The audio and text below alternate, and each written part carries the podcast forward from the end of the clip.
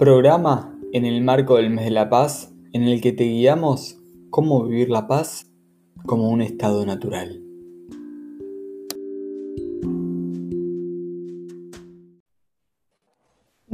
Buenos días, estamos otro miércoles más acá desde Enneagrama Sistémico, el programa que todos los miércoles hacemos junto con Lucía Incerra, la Fundación Centro Argentino Enneagrama y la Universidad de la Conciencia para transmitirte contenido valioso en lo que es el Enneagrama, el coaching, el liderazgo, el liderazgo personal y profesional. Hoy, en este marco que estamos celebrando el mes de la paz 2020, en los programas de los días lunes, miércoles y viernes, que te invito a ver más sobre toda esta celebración durante todo el mes y el día central del día, el, día 19 de septiembre, en el que vamos a también compartir una jornada riquísima y súper valiosa para vivir la paz como un estado natural.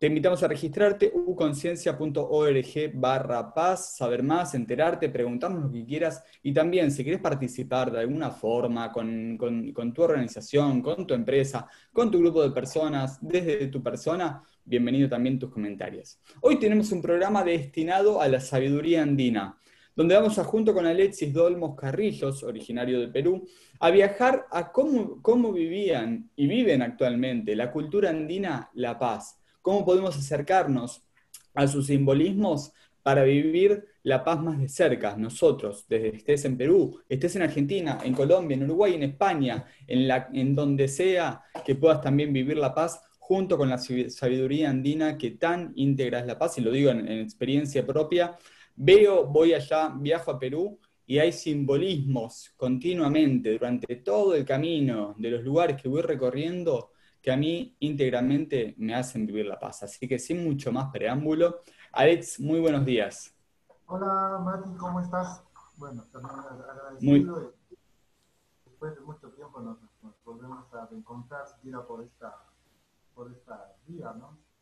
Y siempre digo que ahora la nueva juventud que está comenzando a transitar esta vida son los que están haciendo los, los cambios más eh, profundos, ¿no? Si no fueran, eh, digamos, por nuestros padres y ancianos que comenzaron a, a cimentar todo este camino para que esta nueva juventud venga, ya un poquito con una nueva conciencia de encontrarse en una armonía total con todos los elementos, ¿no?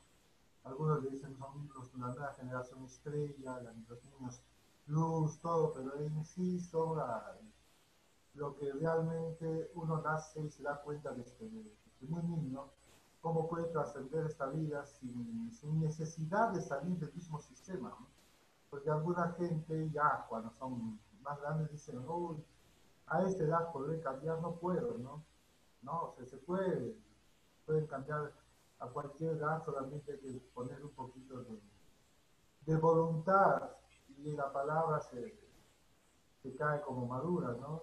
Tener Así es. amor propio para poder hacer ese cambio, sin necesidad de salir de todo el sistema, ¿no? El sistema siempre debe existir, solamente nosotros tenemos que ver que el sistema no nos abrume. Esos son los pueblos originarios, ¿no? puede estar abrumado por muchos grupos, digamos, de extranjeros que van, visitan, todo. Pero ellos no se sienten apabullados o invadidos, más bien pues, se los mira con, nos mira con sonrisas y dicen, no, ¿y ellos qué somos? ¿no? Que tienen tantas comodidades, pero nunca viven en paz con, ni con ellos mismos. Y nosotros con tanta sencillez vivimos con una paz más profunda, ¿no?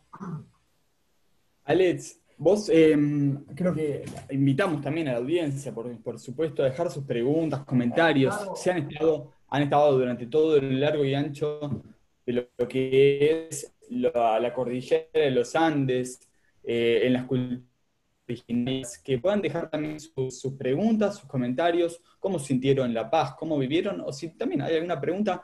Alexis es experto, es eh, guía tanto a nivel turístico, a nivel espiritual, en lo que es todo el, abordaje de la cosmovisión andina y, y, hemos vivido también junto con Lucía Incerra, Lucía más que nada, eh, viajes hiper, hiper profundos de la compañía también de, de, Alexis durante lo largo y ancho de todo, todo el valle sagrado. Ahora, cuando a un porteño, a alguien de Buenos Aires, se le dice Perú, automáticamente la cabeza se le va a este lugar, ¿no? Eh, ahí vemos una foto de Lucía y mi persona en, lo que es Machu Picchu. Ahí atrás vemos el Huayna Picchu y, todas las ruinas sagradas que, componen a, este lugar maravilloso, sin lugar a duda. Ahora, eh, Perú y todo lo que son, es la cultura y la cosmovisión andina también sale. O sea, esto es como decir una puntita del iceberg. Eh, es, hasta yo diría, desde lo que yo viví, es nada a raíz de todos los simbolismos que, refiere a la cosmovisión andina y todo lo que se extiende también hasta más allá de lo que es Perú. Eh, llámese Bolivia, Argentina, Chile y también para arriba. Contanos un poquitito de, de esto. Primero de todo, ¿qué es la cosmovisión andina? Que a mí me, encanta, cuando la primera vez que la escuché la palabra, me encantó escucharla y me encantaría que también la gente que hoy está viendo, escuchando el programa, se conecte más de fondo con este, este, este, esta palabra, cosmovisión andina, que refiere a esta sabiduría ancestral también que vos vivís a pleno día a día. Bueno, a veces nosotros cuando decimos cosmovisión podemos eh, relacionar al cosmos, al universo. claro, que debería ser lo correcto, ¿no? pero nosotros digamos cosmovisión andina, ¿no? A través del cosmos vemos los Andes y vemos la profundidad de la sabiduría de todo el ser humano que habita en toda esta región de, los Andes. A través de los Andes, que es una energía mater, matriz, que tiene una energía completamente telúrica, hace una, una estabilidad energética con cambios vibracionales constantes, porque el ser humano eh, constantemente tiene cambios. Y eso mm. para el mundo andino es cosmos, ¿no? el cambio continuo de la vida cotidiana, desde los inicios de todos los tiempos hasta los inicios de sus nuevos tiempos, porque ellos creen que esta vida solamente es un peldaño más de toda una escalera que va subiendo en espiral. Y la vida para el mundo andino es una vida infinita. Lo único que está cambiando con el futuro es que esta vida infinita la estamos eh, transformando en una vida finita. Porque lo primero que cuando tenemos ya uso de razón, hablo de la sociedad que vivimos en Ciales, ¿ah? Uso de razón, lo primero que vamos a pensar es en la muerte. Y la muerte lo, asociamos como una forma de término, ¿no? Mm. Pero si nosotros lo delante, la muerte es un intermedio, es un peldaño más para un nuevo caminar hacia un futuro eh, cotidiano. Y además la cosmovisión andina nos enfrasca en que hay que vivir hoy, no hay que vivir el mañana, porque si a veces vivimos el mañana no podemos ni siquiera poder esto, transitar el día de hoy, porque nuestra mente está en el mañana. Eso es la sociedad, lo que tenemos que cambiar nosotros. Por eso cuando tenemos la oportunidad de salir de las, de las ciudades grandes y un poquito nos alejamos al campo, cambia el estado vibracional de nosotros. ¿Por qué? Porque la misma gente te cambia de la forma de pensar. Te dice, no, aquítate un poquito. Aquítate tú y vas a comenzar a tener una buena vibración, ¿no? Pero, ¿cómo es esta vibración? Dirían algunas personas. Yo no digo nada. ¿Por qué? Porque no creemos. La creencia la creencia viene a ser lo primero, porque no es creer en otra persona, es creer en uno mismo. Por eso, desde muy niños, en los pueblos originarios, no solamente hablamos en la parte del Ande, del interior de los Andes, Matías, sino hablamos de pueblos originarios que todavía no son contactados todavía, que están en la Amazonía de Brasil y Perú. Son algo de 200 eh, tribus de no contactados, aproximadamente son 25.000 personas que hasta el día de hoy no son contactados con la civilización. Estos son los últimos que tienen la última sabiduría de los pueblos originarios. ¿De qué? De todo América. Porque vemos en todas partes del mundo, ya los pueblos originarios han perdido esencia, ¿no? Mm. Supuestamente, pero acá en el Ande no, nosotros somos arraigados a todas nuestras creencias transportadas y transformadas a algo más grande, a la religión católica. pensando que con el futuro, o sea, llega la conquista en 1500, hasta el día de hoy, a veces dicen guerras? No, no hay ninguna guerra. Hay adecuaciones de civilizaciones mutuas. Nos trajeron la religión católica y nosotros instauramos nuestra propia religión. Una religión completamente en ser muy paganos, muy idólatras. Entonces eso se llama un sincretismo. Entonces las dos religiones se comienzan a unir y ahora es un engranaje único. Entonces tenemos nuestro propio folclore andino católico, nuestras propias leyendas andinas católicas. Eso quiere decir que en el mundo, si tú quieres, puedes convivir con, otra, con otro tipo de creencias, religiones, credos, sin hacerse daño. Entonces la cosmovisión para ellos es eso, es algo unitario. Por eso la cosmovisión, su cosmos, si vemos el cosmos, está muy bien lo que decías a un principio, que está todo ligado a través de un cordón umbilical que viene a ser todo el Valle Sagrado de los Incas. Y Machu Picchu viene a ser la cúspide de la evolución de toda una civilización que data desde 5.000 años antes de Cristo. Y Machu Picchu viene a ser, pues, como todos podrían denominar, es la frutilla, del, del postre, pero si nosotros damos cuenta, viajamos, ustedes en Argentina, tengo el honor de conocer Argentina, tienen campos que en un tiempo eh, era gran parte del norte argentino, la, cultura inca. Y vemos ahí norte Argentina, Bolivia, lago Titicaca, Perú, gran parte de toda la costa de Perú, los los desiertos donde están las líneas de Nazca, por ejemplo, son cosas que todo se encaja, por eso digo, ¿no? Todo ha sido bien entrelazado para que todas las culturas no divagan. Claro. Hace poco, hace poco recuerdo, ahora que decís esto, una, persona que era un productor de, un, de, alimentos de Catamarca, que es una provincia Argentina, me dice, ¿sabes que yo tengo contacto con, un originario inca que, quedó en, la provincia? Yo me quedé así, claro, porque yo conocía en sí la cultura inca desde lo que es Perú. Em, y para mí en mi mente se extendía hasta mm, lo que es abajo del lago Titicaca y no mucho más. Eh, y mm, el, y cuando me dijo eso de, Catamarca, dije, wow, qué poco sabemos, qué poco sabemos eh, nosotros los, colonizadores. cuánto, cuánto, podemos, podemos también aprender de, con quién estamos conviviendo. Esto es un poco lo que, lo que escucho de lo que es la cosmovisión andina. Ahora vamos a entrar en lo que es la, la, chacana también. Me encantaría poder transmitirle a la gente un poquito de lo que es el simbolismo de la chacana, que la tenés ahí atrás también pero ¿qué es la, unión, la íntegra unión, sin los conflictos de intereses, sin las diferencias, sin las eh, diferencias religiosas, culturales.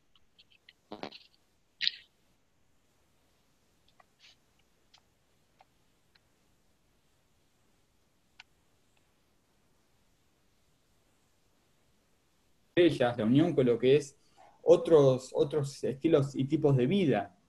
Entonces, la cosmovisión andina se aleja de nuestro ego humano y a los que justamente saben del enneagrama, trabajamos a diario con el enneagrama para poder eh, reconocernos nosotros desde una esencia, para también después el camino de disolución es desconocernos, de, desentendernos de esa naturaleza para integrarnos con todas las tipologías y todas eh, las esencias. Después me a un poquitito de lo que nosotros sabemos, tu tipología y tu naturaleza dentro del Enneagrama, así que nos vas a contar cómo vivís esa, naturaleza también desde tu servicio, ¿no? Acá tenemos la imagen de la chacana, que la, tengo acá, por supuesto, con una mm, con una, un poncho. Eh, contanos de este simbolismo que, bueno, acá a los que están recién ahora viendo la chacana, eh, ven que tiene un montón de simbolismos, ¿no? Eh, vemos animales, vemos eh, lugares geográficos, vemos la palabra pacha. Entonces, contanos un poquito de la, cruz andina. porque antes nos... Vemos que la chacana, si vemos en una, una figura, es una cruz cuadrada, ¿no? Que tiene en sí total son 13 peldaños, o sea, 12 por fuera y uno por dentro. El círculo es uno de los peldaños. Por eso, antes de comenzar con la chacana, eh, es algo importante, ¿no? Sobre Catamarca, te preguntaron que los incas estuvieron ahí.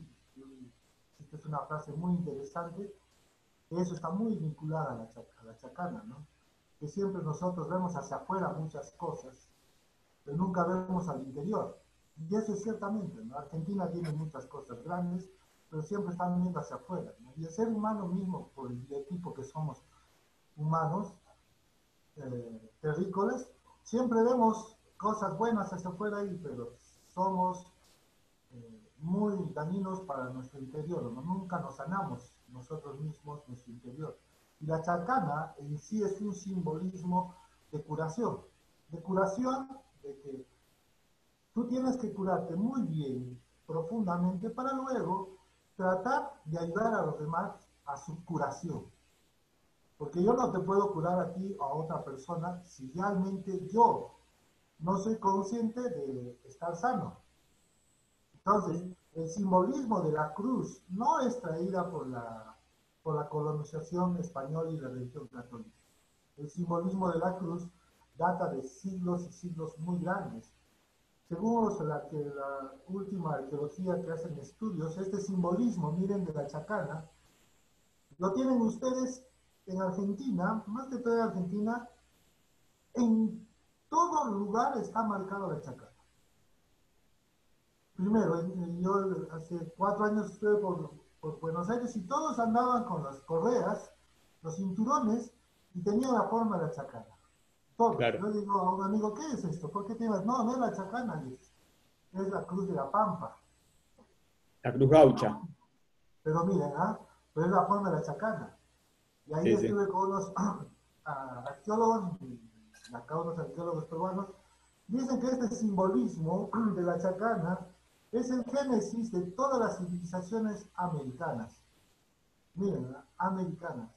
Porque si tú lo ves de esta forma, como lo vemos en ese momento, vemos a la pirámide de Chichen Itza, porque es una cruz cuadrada o una pirámide trunca.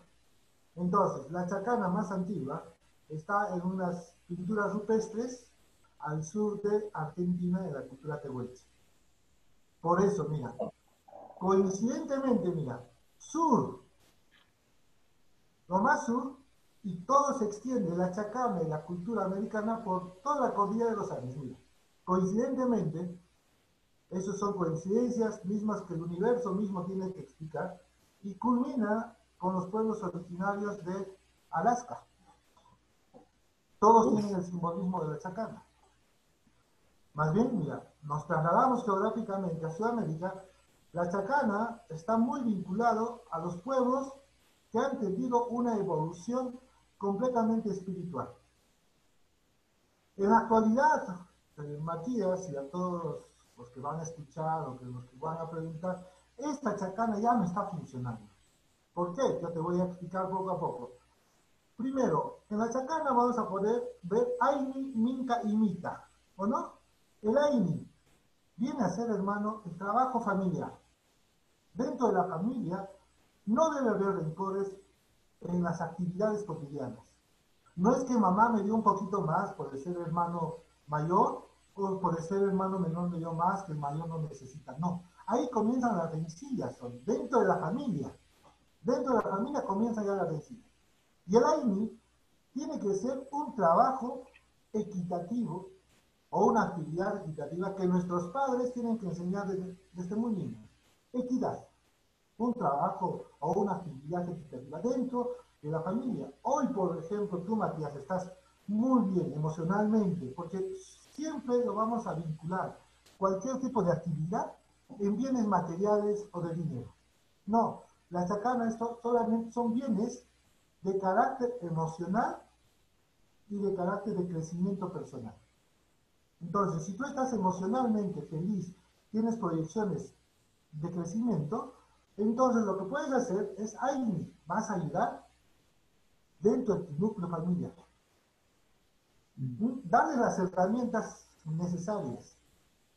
No darles el trabajo hecho, porque también darles el trabajo ya hecho, los vas a volver, disculpando la frase, un, un poco inútiles dentro de tu propio eh, círculo familiar. Si no, le das herramientas para que puedan ejercer cualquier tipo de actividad. Y ahí bajamos al otro escalón, vienen a ser la minta. ¿Puedo, interrumpirte, un, segundito?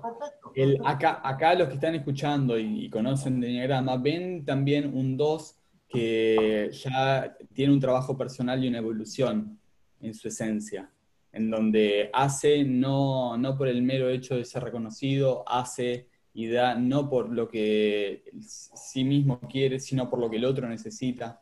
Entonces ahí ven una, naturaleza también de evolución y de crecimiento de un 2. Continúe, señor. Todo tuyo. Perfecto. Después, acá viene la minca.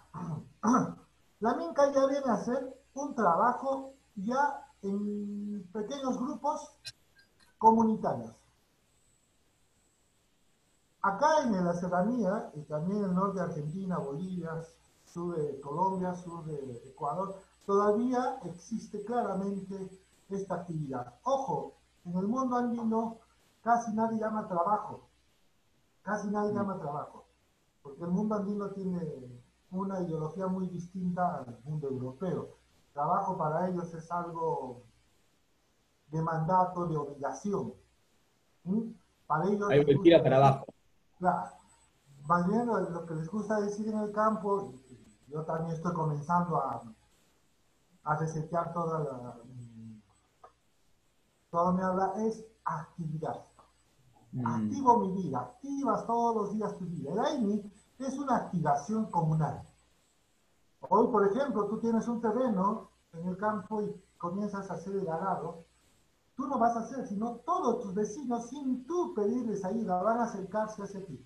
Te van a decir, Matías, ponemos mano de obra, bebida, eh, herramientas, y hagamos toda esta actividad todos. Porque nos vamos a nutrir, vamos a poner, mira, actividad es, vamos a activar la esencia de la madre tierra con la esencia de nosotros mismos. Actividad comunal.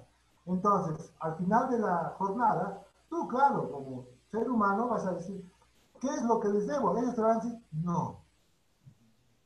Eso es nuestra obligación como comunidad. Tú creces y toda la comunidad en sí van a comenzar a crecer mutuamente. Por eso los pueblos del Andes, si tú viajas también mucho al Andes, los pueblos del interior siempre de nuestros países, vemos que estas comunidades siempre, has visto, comienzan a crecer casi paulatinamente iguales. Tú dices, ¿dónde está esta ciudad? Es uniforme. ¿Por qué será? Porque todos son iguales. El dinero más bien cambia las sociedades.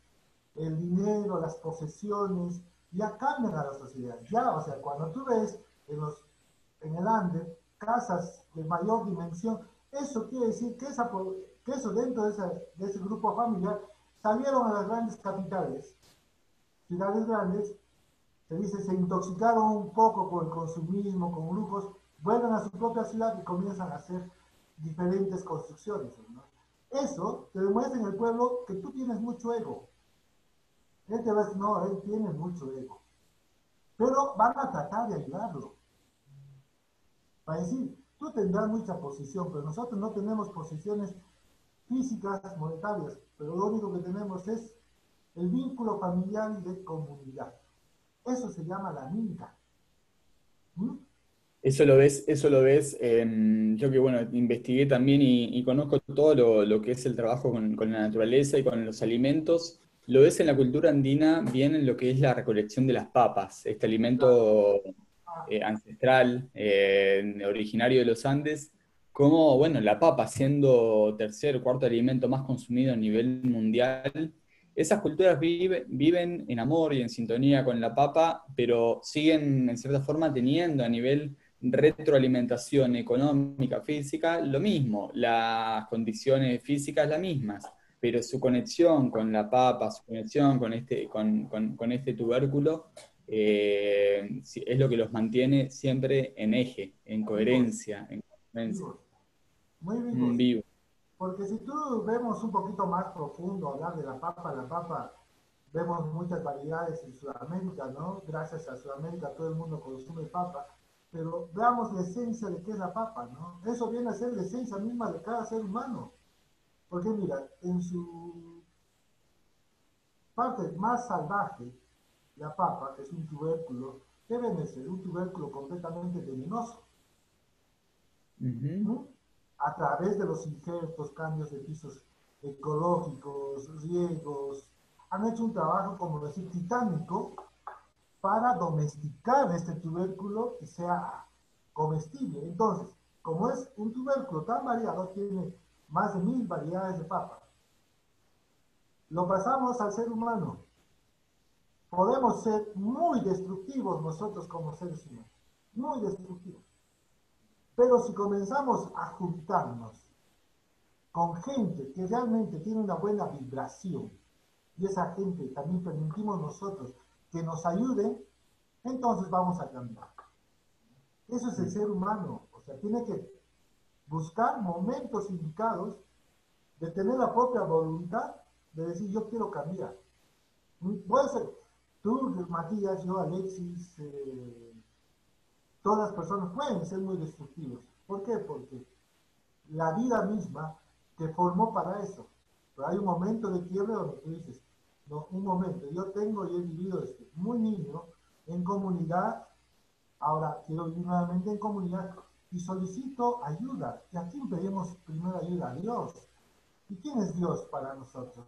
Dios somos nosotros mismos. Entonces nosotros mismos nos estamos pidiendo ayuda. Por eso nos trasladamos nuevamente de la chacana al medio.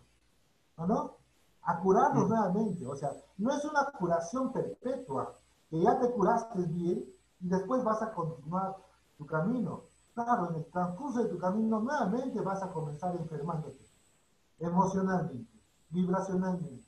Entonces nuevamente vuelves a tus cuarteles de invierno, se dice, ¿no? Hacer tus propias meditaciones, hacer tus propios retiros y comenzar a verte tú mismo en qué cosa has fallado. Porque en sí la vida tiene que tener fallas, ¿por qué? Porque si no, si no seríamos seres perfectos. Eso te muestra el AINI y la, y la En dos tan pequeños escalones hay que saber darle tiempo al tiempo también. No porque queremos llegar a hacer todos los escalones a la vez, no vamos a aprender nada.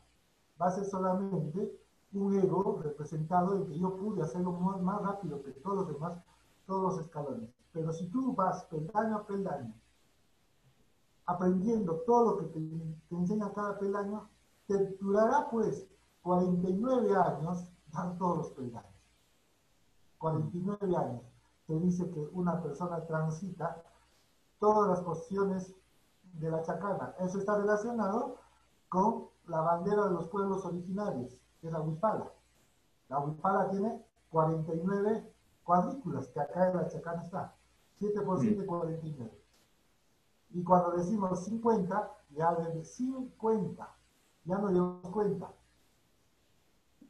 49 ¿Mm? años, pero tiene que ser que 49 es dejar todos los hábitos antiguos hasta los 49 para asumir los nuevos hábitos y una nueva conciencia. Entonces nos da la oportunidad la vida de una autodegeneración y una nueva vida para el transcurso de, de la segunda de experiencia más grande que tiene la vida, desde los 50 hasta los 77 años. ¿Mm? Mm. Y acá vamos a ver, recuerdo, disculpa, recuerdo, recuerdo, desde chico Lucía diciéndome, mm, eh, siempre diciéndome eso, animate a vivir la, la, vida, a expresar la vida, a aprender todo de la vida, estos primeros 50 años de vida, porque después volvés a renacer y bueno, es, simbolismo, tanto como lo decís vos, con la chacana, con la cultura andina, como simbolismo de un montón de culturas ancestrales de este renacer, de este renacer tanto personal como espiritual. Claro, entonces de ahí, por eso de antes cuando dije la chacana ya no está funcionando por esta, por, este peldaño, que es la mitad. Antiguamente la mitad ya viene a ser un trabajo, ya como decir gubernamental, un trabajo de todo el país, de toda la cultura. Tenían que dar mano de obra gratuita, todos, todos, ¿para qué? Para los campos de, de todos, para las grandes reservas, porque sabemos que en Sudamérica no es ahora que sufrimos de terremotos, inundaciones, sequías, incendios. También en esa época había terremotos fuertes, inundaciones, todo. Entonces, para todas esas eventualidades, el Inca decía que tres días, tres días al mes, todos tenían que poner mano de obra gratuita. Para que cualquier eventualidad en las reservas que tenía el gobierno comenzara a repartir equitativamente. Eso lo agarró la conquista muy fuertemente la mitad, por eso se dice la mitad, la mitad de esclavos. Entonces dijeron, venga, van a ser esclavizados, van a dar mano de obra gratis, como le daban esto. Yo, entonces, juntaban a todos, los llevaban a las minas de Potosí, de Santo Tomás, no eran tres días, sino toda la vida. Entonces se cortó este peldaño y la chacana se quebró. Ahora, la labor que están haciendo, antes que nos conectamos, hablamos un poquito más, son los nuevos jóvenes que están viniendo hacia atrás, con una nueva conciencia. La labor de ellos, de todos ustedes, es comenzar a restaurar este peldaño. Tú tienes una conciencia muy elevada, muy concisa y muy, muy armada.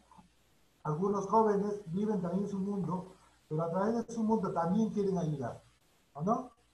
Van a ayudar con el fin de que, el ser humano ya tiene que tener una conciencia de creación, ser creativos para todo.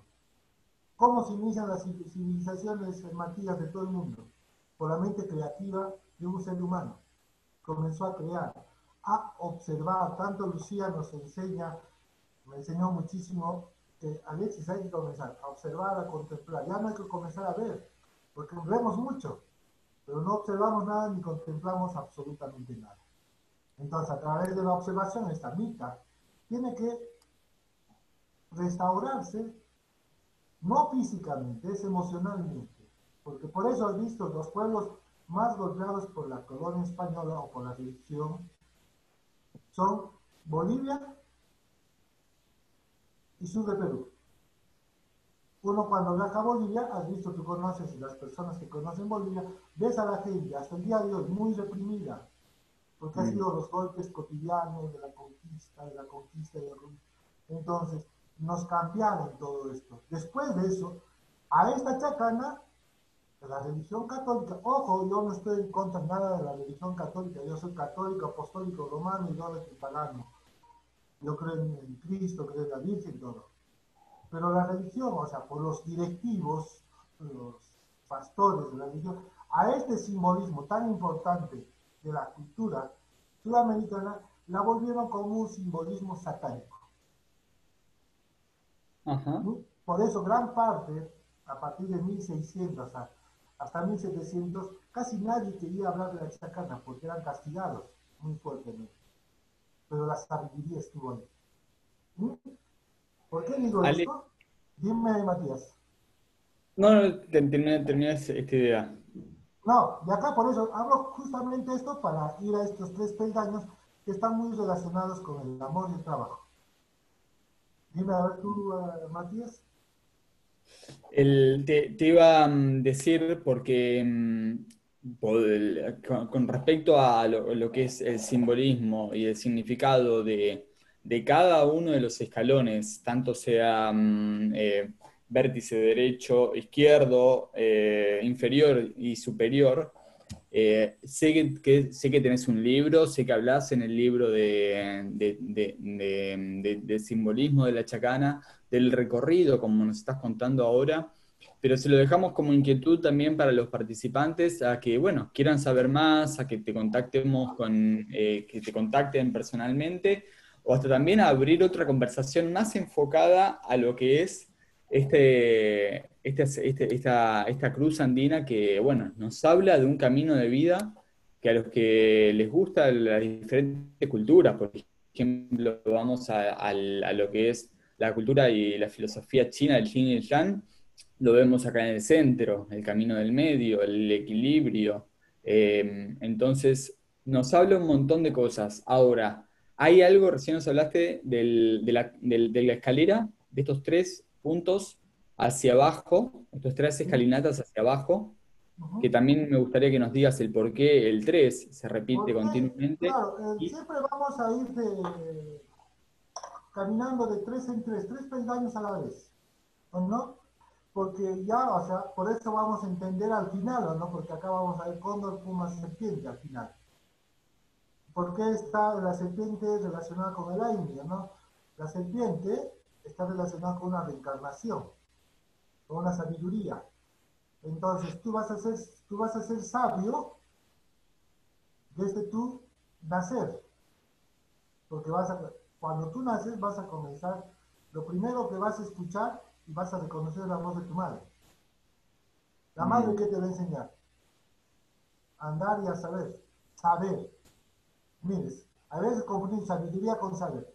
El saber es comenzar a ver lo que te va a suceder para tener una sabiduría constante. ¿Mm? Por eso está bien relacionado. Después, o sea, siempre vamos a ver tres. Mira, tres. Si tú comenzamos a ver toda la figura del cóndor, está dividida en cuatro, ¿o no? En cuatro sectores. Uno, dos, tres, cuatro. Ahora, en tres espacios, mira, uno, la parte superior, hasta el medio, donde está el lugar blanco. Todos estos dos es, viene a ser el medio, que viene a ser tu media vida. Y luego la parte inferior, tres y cuatro lugares, o no, son siete en total. ¿Y qué vemos en la numerología de todas las culturas ancestrales? El siete es la perfección. Siete por siete, 49, que hablábamos de antes. La edad del nuevo renacer. ¿Mm? Ahora, tres espacios, como la Santísima Trinidad. Trino, Cóndor, Puma, Serpiente, vienen a ser las, tres sabidurías y traen las tres enseñanzas que el mundo tiene que mm, mucho eh, identificarse con todos estos tres animales. No como animales de poder, sino como animales de enseñanza. O sea, cada peldaño está relacionado, por eso hay lo bueno que el gráfico está bien específico, por ejemplo, la serpiente está con el Yacha y el Puma está con el Muna y así todo está entrelazado. Es como tú la figura que ustedes manejan mucho, el diagrama. Claro, la ley del 3, la ley del 7, corresponden también al... Todo está relacionado. Todo está... Entonces, acá, vamos a ver las tres peldaños, ¿o no? El Yacha, el Muna y el Rural. Miren, esto está relacionado con una, con un simple concepto, mira.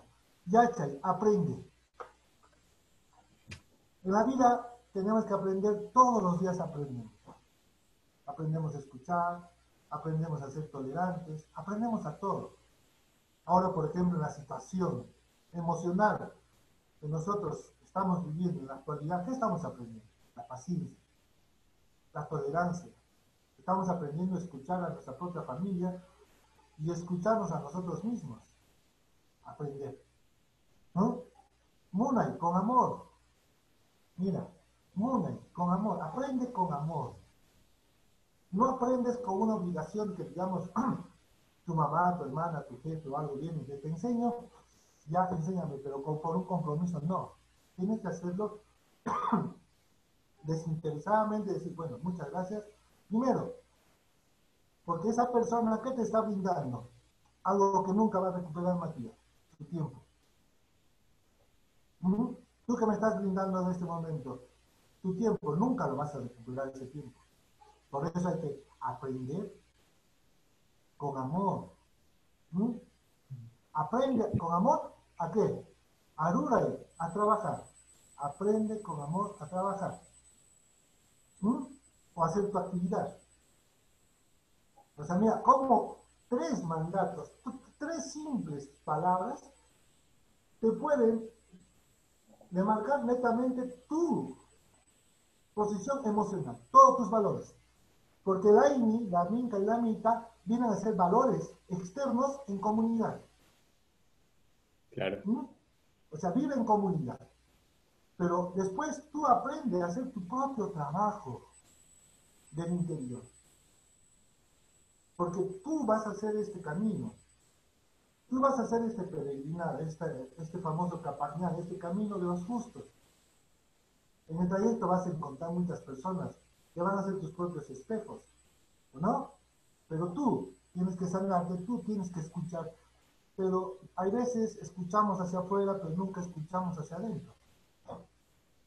Siempre estamos buscando al otro lado, ¿no? Y estamos a veces cometiendo el error de siempre buscar hacia afuera, hacia afuera, hacia afuera, pero nunca vemos al interior de la chacana, ¿no?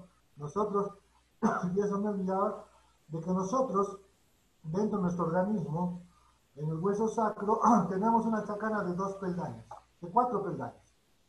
O sea, no, de ocho, porque todos en cada lado. De ocho peldaños. Somos personas duables. Por eso nosotros nos debemos de la cultura andina, denominaba a todo ser humano, varón o mujer, mujer o varón, como chacarunas. ¿Qué quiere decir? Hombres y mujeres puentes. Porque nosotros somos los que vamos a hacer el vínculo mágico, la alquimia. Si no crees en ti mismo, ¿o no? Entonces, si tú no trabajas en ti mismo, ¿cómo vas a permitir tú trabajar en comunidad o trabajar con tu familia? No, no. Por eso, hace poquito estamos hablando, todo está relacionado, las, perfectamente todos los escalones tienen que estar entrelazados. Porque cada, como decir, subes un peldaño y se abre otro. Y no es el peldaño necesariamente que esté encima, sino el que está relacionado en tu vida. Y cada uno está relacionado y, así se abre todos los peldaños.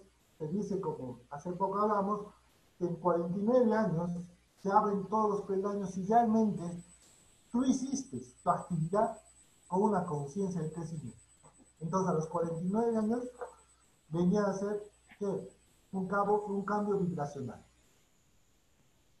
Comentanos, si estás, si estás viendo el vivo, comentanos en el chat si tenés 49 años, si, tenés, si pasaste los 50 no, no, años. Recién al próximo año cumplo 49. Vos sí. Tengo, tengo 48 años. Soy capricorniano, 48 años, vivo en el Cusco, tengo dos hijas, Luciana y, y, y Alexandra Rafaela. Todo este mes para mí ha sido un mes de cambio total eh, estoy transitando nuevamente una nueva vida, porque hace justo hace un mes me comuniqué con Lucía para que me invite a, dar una charla contigo y a las pocas horas que hablé con tu mamá murió mi papá.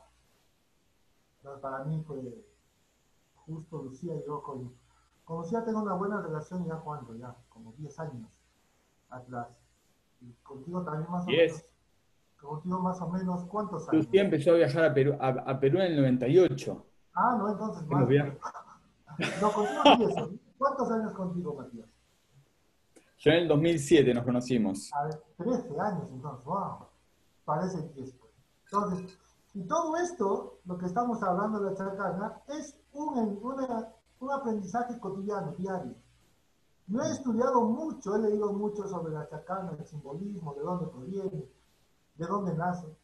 Pero en sí, el primero de, una semana, el 29 de, junio me invitaron a, a, una iniciación, a una comunidad fuera de Cusco. Y ellos me dijeron muchísimo, mira Alexis, tú eres, tan, eres muy teórico, te gusta leer todo, pero practícalo. ¿Cómo lo practicarías en tu vida la chacana? ¿Cómo tú utilizarías esta herramienta para sanar a una persona? Yo te diría también a ti, a ti Matías, ¿cómo utilizarías este simbolismo para sanarte a ti y tratar de sanar a los demás? Yo lo veo, lo veo intuitivamente y es también algo que estamos haciendo abierto eh, para todos los que están eh, escuchando y viendo el video. Eh, no sabía que venir esto, pero a mí la chacana, la primera vez que, la vi, y vi también las figuras geográficas que, representa, digo, esto me conecta con la naturaleza, por un lado. La naturaleza, los cuatro, los, cuatro, los cuatro elementos y el quinto en el centro, los cuatro puntos cardinales y el centro que es uno mismo. Entonces, esto ya de por sí, ¿cómo me puede sanar? Eh, viendo la naturaleza, viendo y contemplando a la, naturaleza misma. Eh, y teniendo, teniendo estos simbolismos en donde se representa, como nos contaba recién Alexis, el Aini, la Minca, la Mita, eh, como, como caminos, como caminos con, la familia, como caminos de, crecimiento, como también los, los animales, el, ver a los animales también en su instinto natural, en su, en su sabiduría natural, en su ambiente natural, cómo viven, contemplarlos, entenderlos, eh, fuera de lo que después pueda pasar y pueda transmitirte el animal emocionalmente, pero abstraído de eso, a ver, ¿cómo vive la serpiente? ¿Cómo es el estado natural de la serpiente? La serpiente. El puma, ¿qué busca? cuál es el camino del puma. ¿Qué pasa con el cóndor? ¿El, cóndor en la naturaleza caza al puma? No sabemos. Eh, y bueno, el ver todo eso a mí me, a mí me sana, a mí como alguien que, contempla sobre todo lo que es esto, lo que decías antes, el contacto eh, de la, con la cosmovisión, en donde también si le hacemos el círculo, se va a representar las lunas, se van a representar los, eh, las horas del, día, de la noche, y, bueno, y todo lo que representa este, este simbolismo que a mí me da paz. sin, sin, buscar el análisis, que es lo que decías recién, que de repente puede tener una, explicación. Instintivamente, instintivamente te da paz. A mí me da equilibrio, por ejemplo. Mm. Mucho equilibrio. Porque veo que nosotros tenemos que, este es el punto para, para mí, para mi persona, es el punto álgido de mi vida misma, ¿no? De comenzar a buscar el equilibrio de, de, la vida. Porque a veces nos queremos desequilibrar, nos vamos por diferentes y decimos, sí, me siento cómodo acá, ¿no? Y ahí en ese retiro que dice Alex, ya tienes que salir de tu lugar de confort, de hablar, de, abrirte más hacia el, mundo. ¿Cómo? Le digo, no, eso es, depende de ti, tú lo tienes todo Mira, te has leído 500 libros y no sabes nada de la práctica. Entonces es atreverse. Y lo bueno, Matías, está muy relacionado eh, con estos animales de poder, como decimos, son no muchos. hace como dos meses hablé sobre animales de poder y algunos, pues, de repente no les cae bien el animal de poder que tienen, ¿no?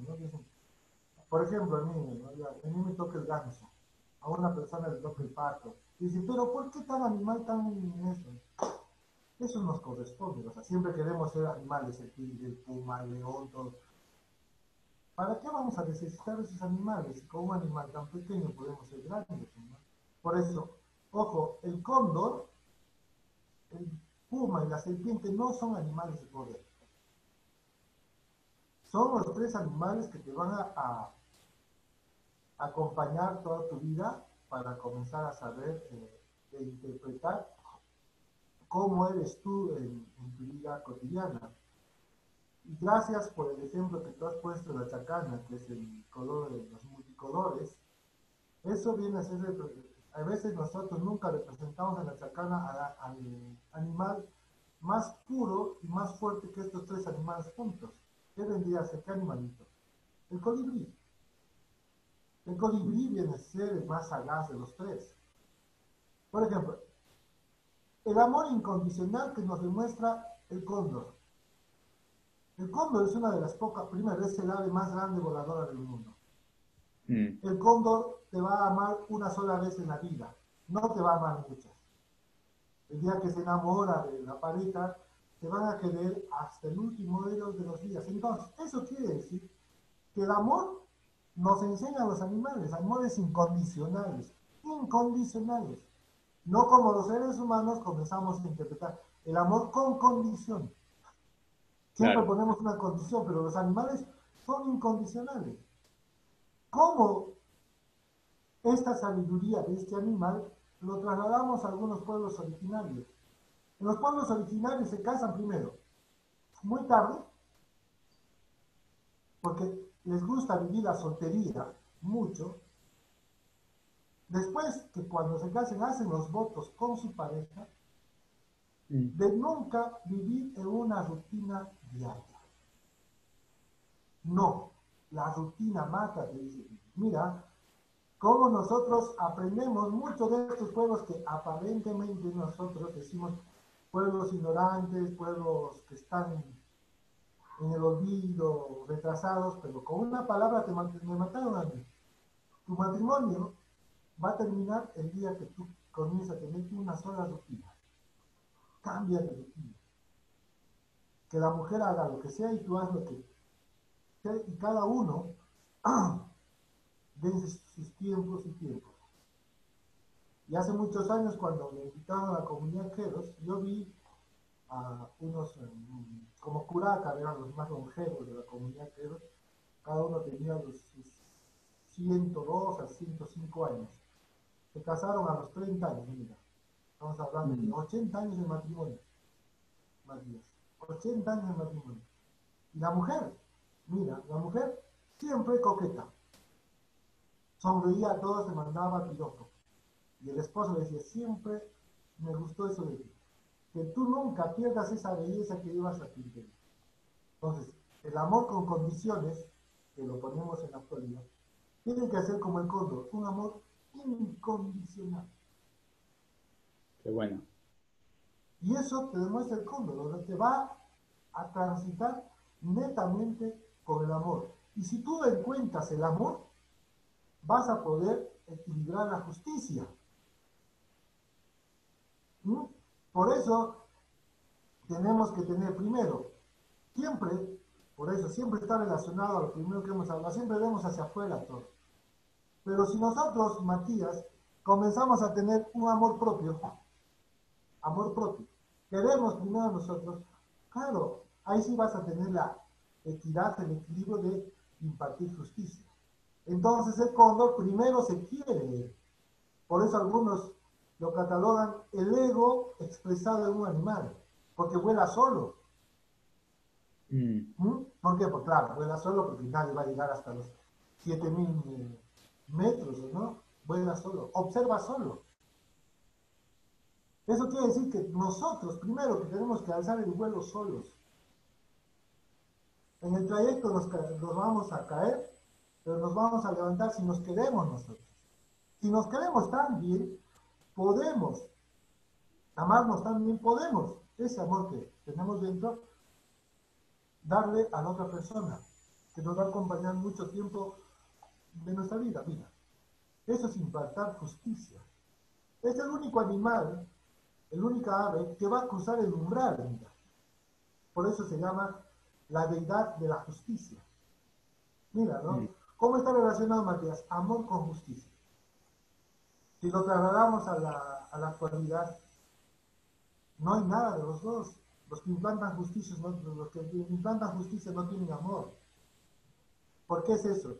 Porque desde un principio, en tu núcleo familiar, en el AINI, no te enseñaron el amor. Mira, todos los peldaños siempre están muy bien marcados en la vida. Claro, nos hemos saltado un poquito de las pachas, ¿no? Pero esto es fundamental. Querer, identifícate con y, que te enseñen bien estos animales a través de la observación. Es el único ave que vuela desde los 7000 metros en el Ande.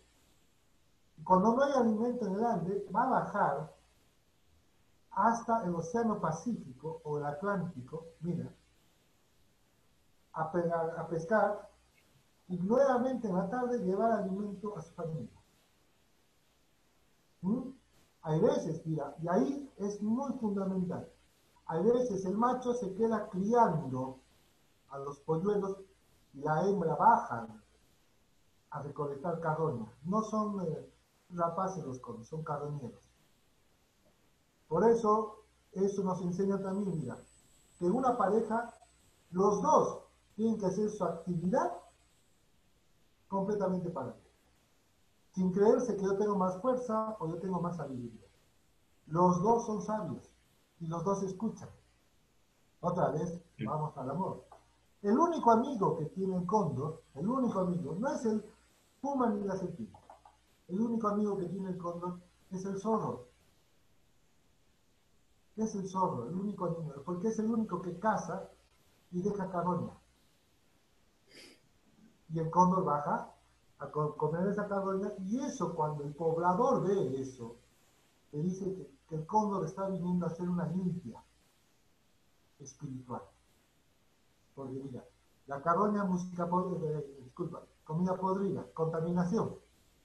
¿O no? Mm. El cóndor que lleva la carroña, la contaminación para allá. Lo produce todos los nutrientes dentro de acá de, de su molleja nutriente lo transforma en nutrientes para las polluelos.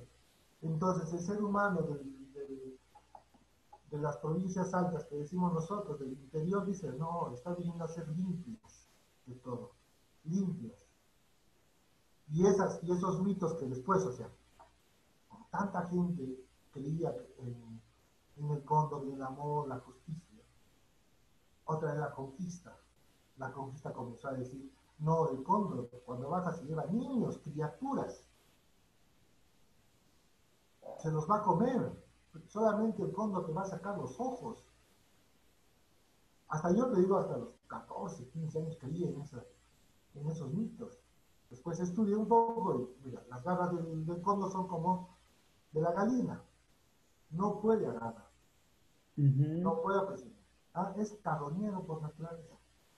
Sí, eso, eso lo, antes, antes dije lo del, tema de Puma, así con, una cara media picarona, para ver eh, que lo desmientas, porque mucha gente em, cree que no están en contacto con la naturaleza, o nunca vieron a un cóndor, o nunca, yo me acuerdo ahí en las ruinas en, Cusco, que, hay, un, hay un cóndor, eh, no me acuerdo cuál era el, que em, no, son, son, eh, no, son inofensivos. Mm, y, eso nos pasa con el cóndor, nos pasa con un montón de animales que, no, mm, que los prejuzgamos. Y esto es lo que hacemos también con los seres humanos.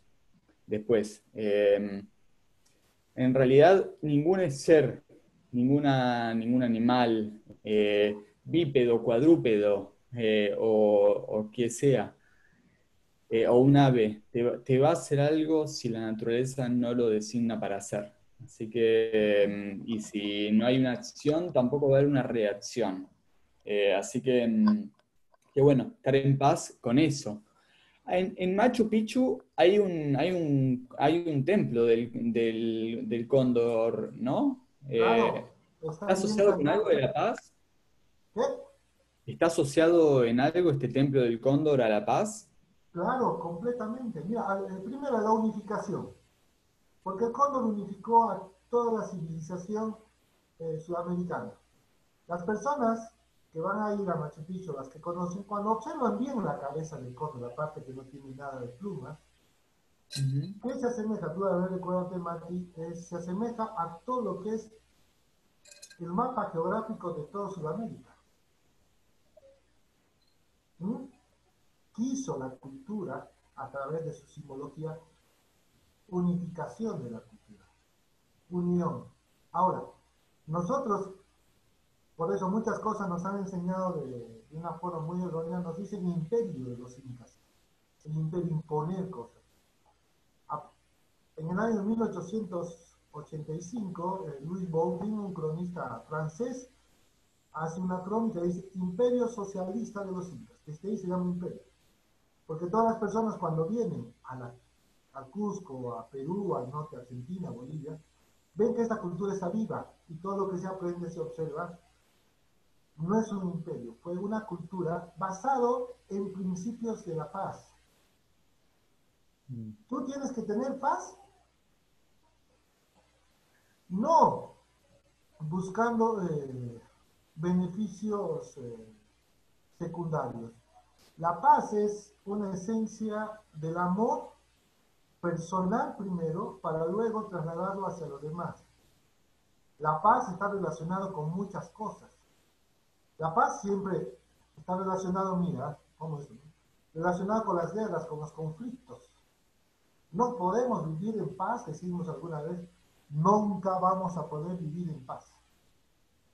¿Por qué? Porque siempre tenemos que tener un equilibrio, tenemos que tener nuestros propios conflictos y nuestra propia paz. Pero saber en qué momento la paz va a dominar al conflicto. Pero siempre nosotros queremos que el conflicto domine a la paz. ¿Por qué los pueblos originarios se la paz para ellos dura, por ejemplo, en una comunidad Andina Santo Tomás, de repente lo googleas luego Matías, la fiesta del Tacanacuy, mira, fiesta del Tacanacuy, 25 de diciembre. Digamos, el día es 9 eh, de septiembre, yo tengo una discusión fuerte contigo, Matías. Digo, bueno, el 25 de diciembre nos vemos en la cama, pero durante todo el transcurso va a haber cordialidad, paz, todo. No nos vamos a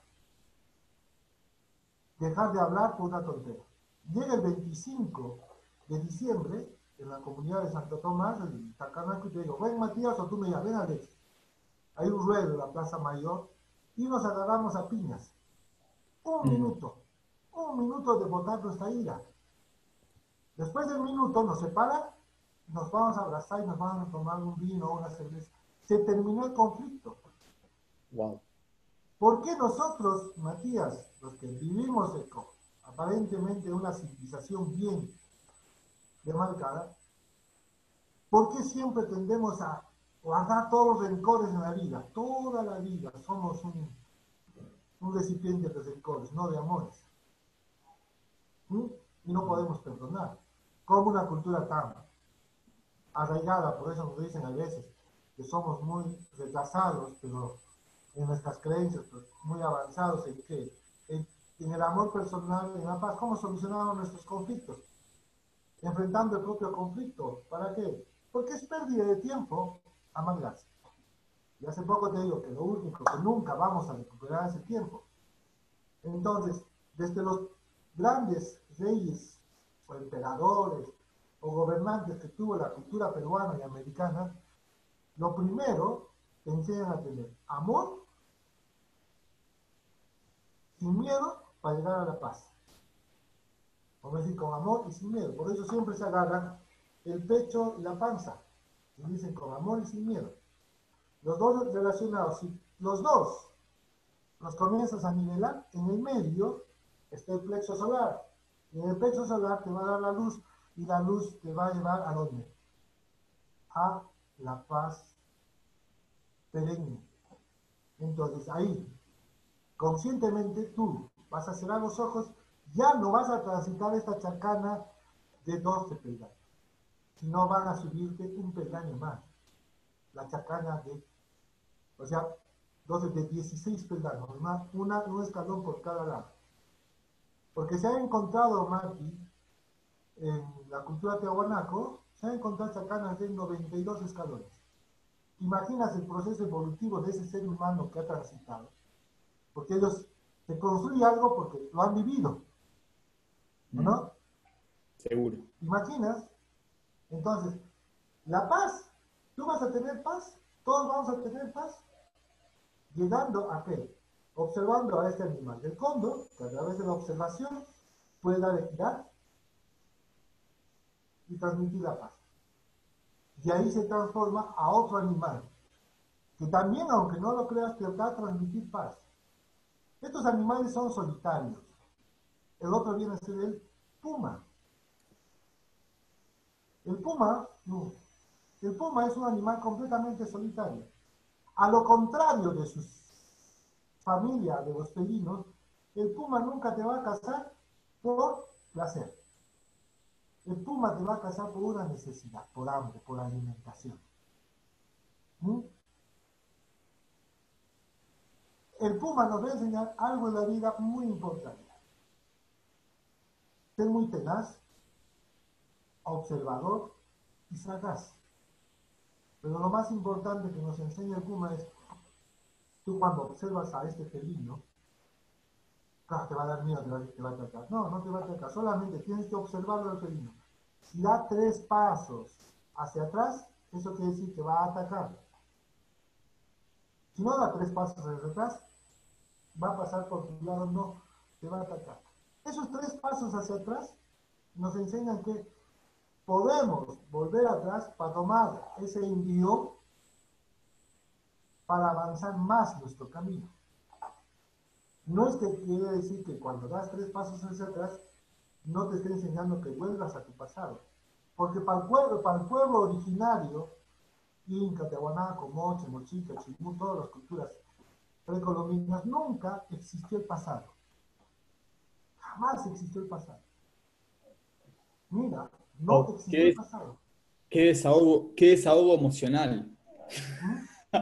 por eso, por eso cuando ellos caminan, has visto, tú eh, viajas mucho, muchas personas viajan, cuando salen del campo, has visto que las personas cargan mochilas muy grandes, muy pesadas, pero para ellos es una cosa. ¿Por qué? Porque dicen, tú puedes cargar mochilas pequeñas, pero la mochila más grande la cargas por dentro.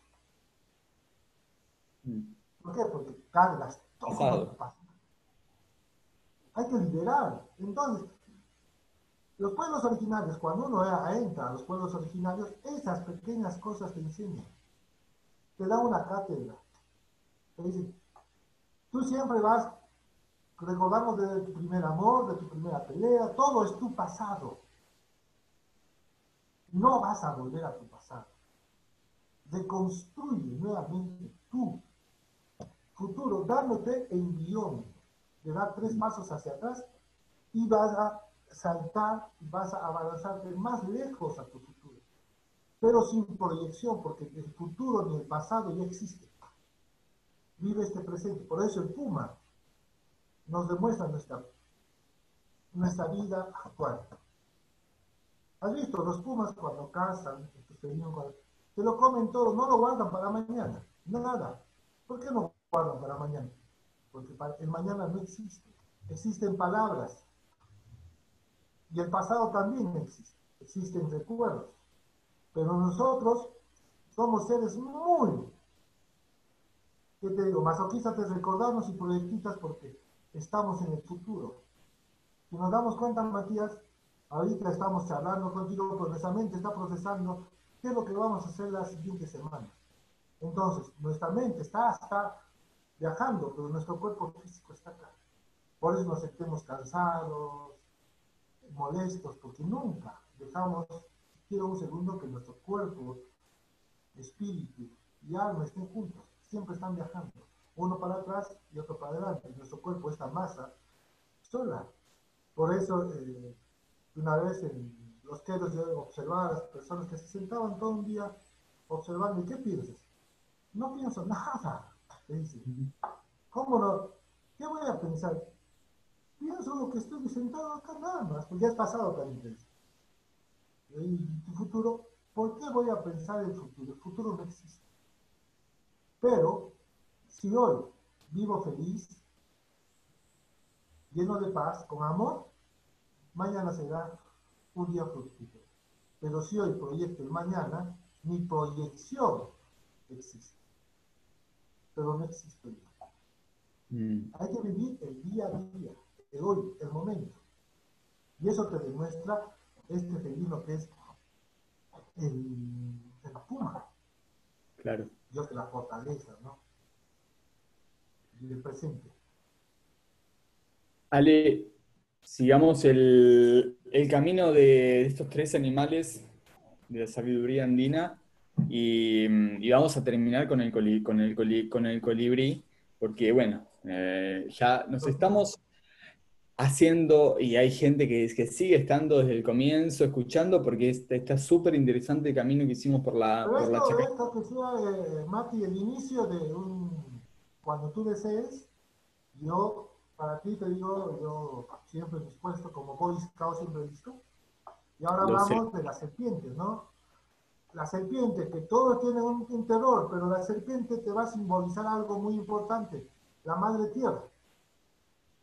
La mm. madre tierra está siempre en una relación bien graficada, una forma de espiral, el infinito, ¿no? La serpiente, ¿qué te demuestra? Cuando está, está en una forma de espiral, ¿o no? Cuando va a atacar, cuando va a descansar, todo. La serpiente te va a demostrar que la sabiduría.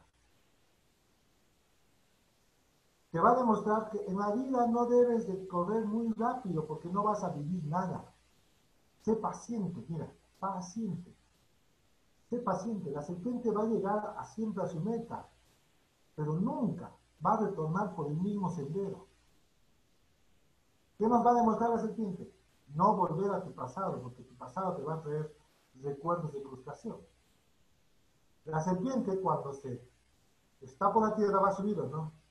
Así más o menos te arrastra, ¿no? Entonces eso te va a poner en el mundo antiguo, te decía, tus posiciones de evolución que tú tienes. Un día estás evolutivamente feliz, contento, todo, pero después quieres encontrar a Dios, no encuentras a Dios porque nunca te fijas en ti mismo, vas a bajar.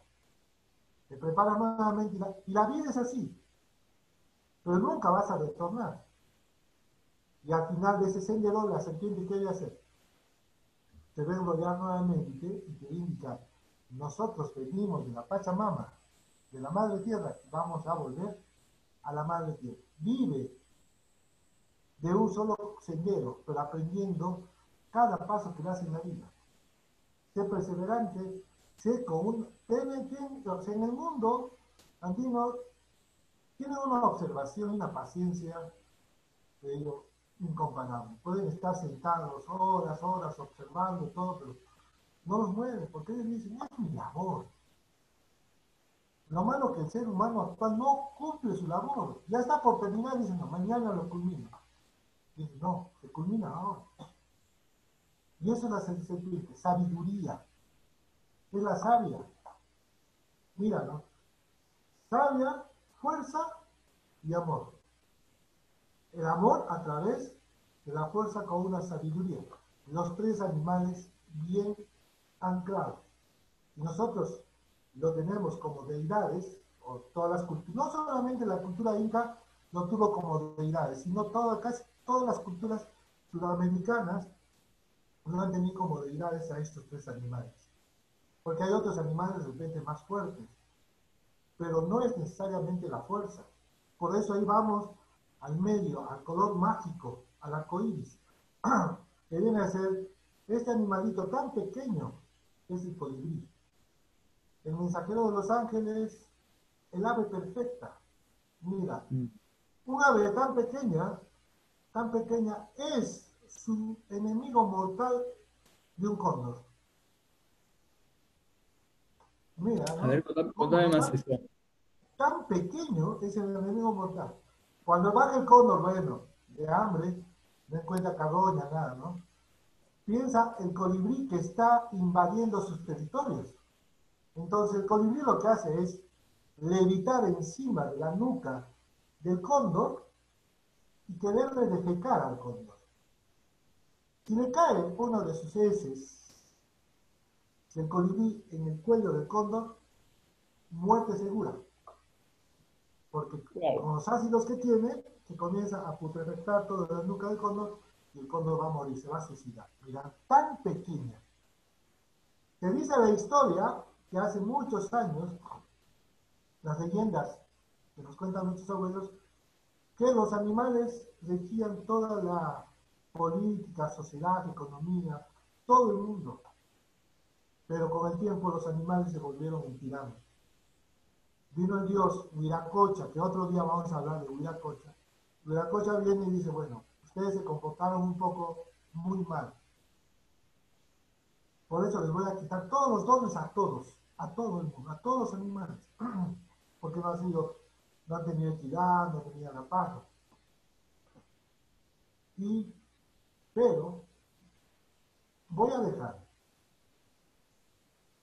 una competencia para que aquel animal de cualquier tipo, cruce el umbral y llegue a mi reino, le voy a dar dones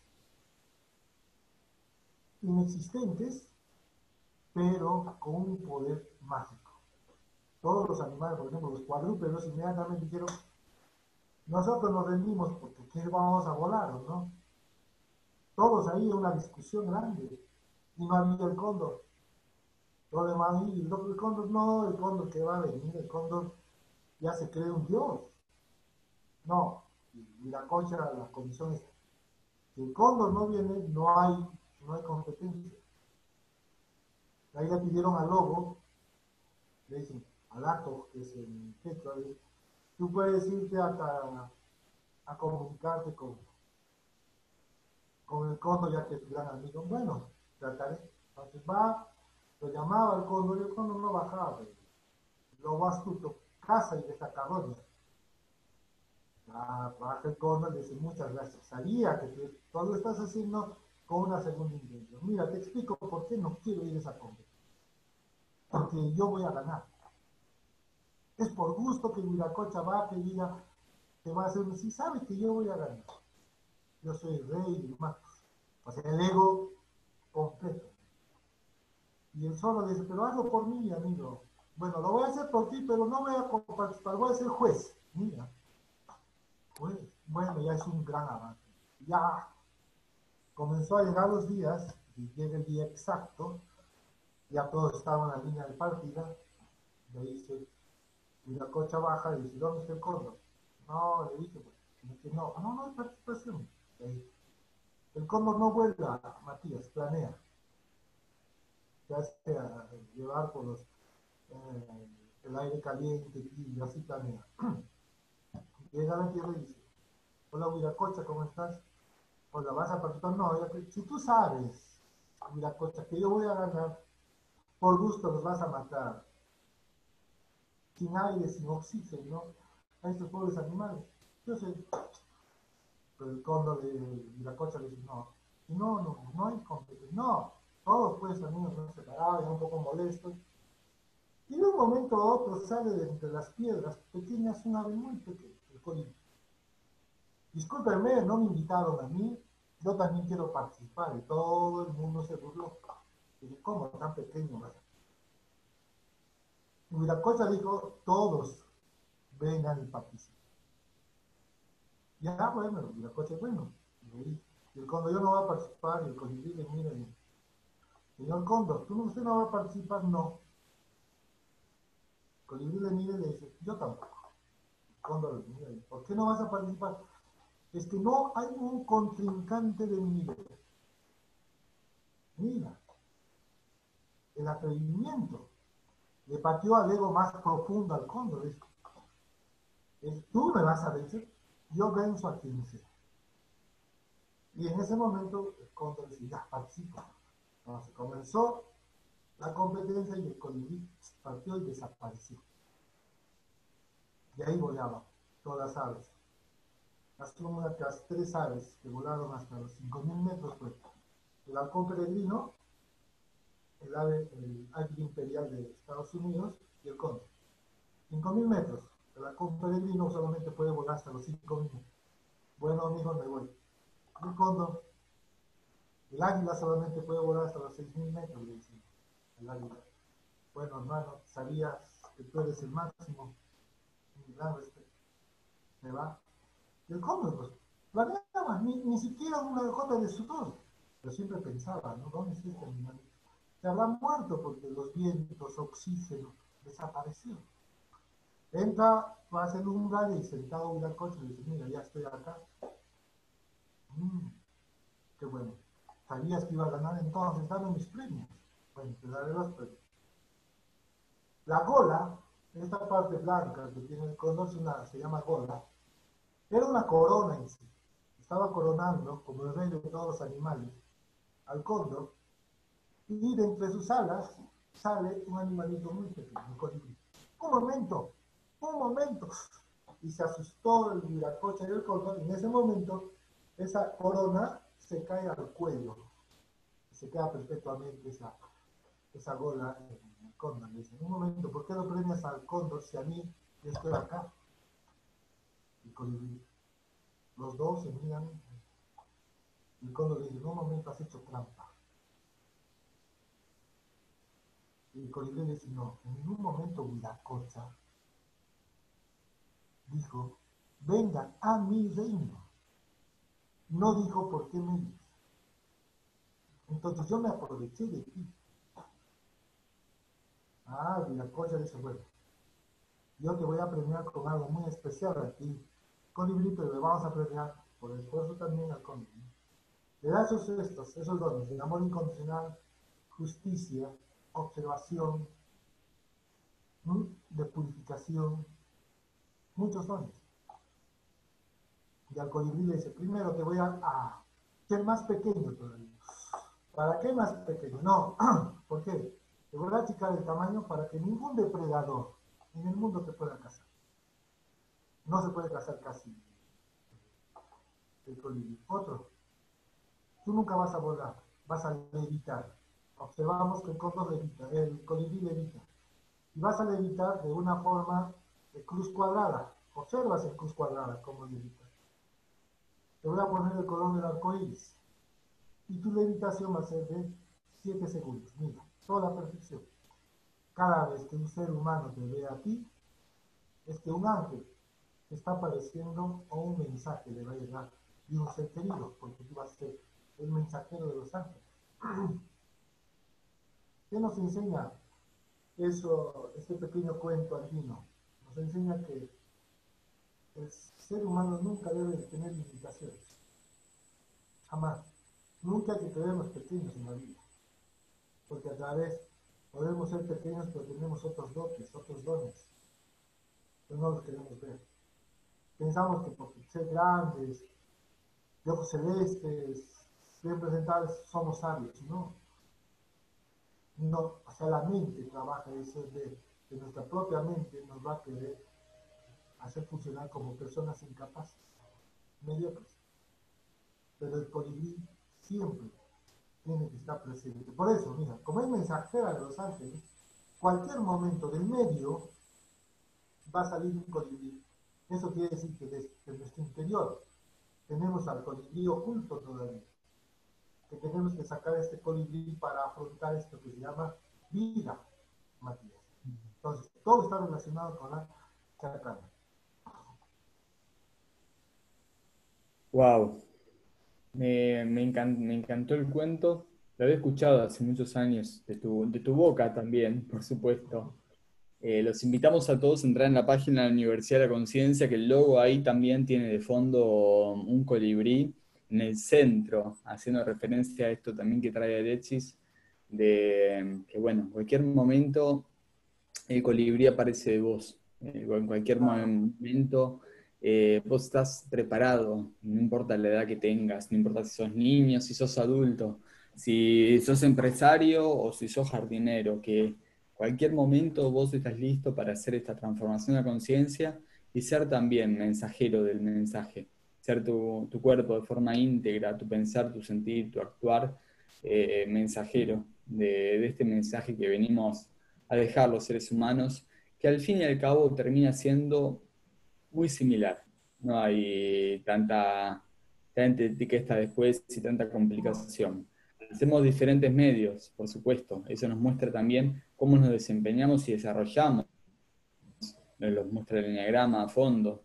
Eh, pero después, al fin y al cabo, viendo, viendo y a los ojos de, de Huiracocha, a los ojos de Dios, a los ojos de, Alá, a los ojos de quien sea, todos terminamos siendo iguales. Y eso también es el símbolo que, que, bueno, que la cosmovisión andina, que la chacana, y que vas a vivir en Perú de forma íntegra cuando, cuando viajes por, por Perú, por Bolivia y por toda la cultura andina.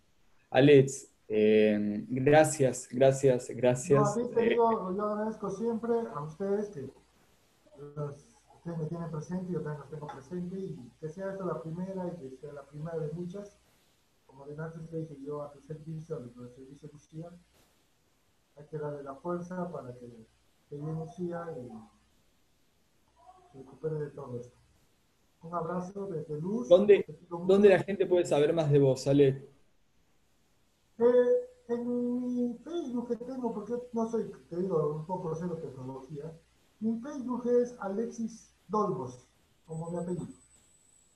Y si cuando se, abre, cuando se abre la posibilidad de volar, quiere, quiere ir a Perú, quiere hacer viajes, quiere mm, eh, estar... Claro, ahí está mi, en, el, en el Facebook me manda, el perfil es una foto de, con el fondo de, de las nubes de Machu Picchu. Ahí o cualquier cosa, pero siempre por intermedio tuyo, yo bienvenido y esperemos volvernos a encontrar muy pronto a tomar esos mates que ya tanto extraño ya no tengo. Entonces, Una rica chicha. Ah, saludos a todos. Una rica chicha.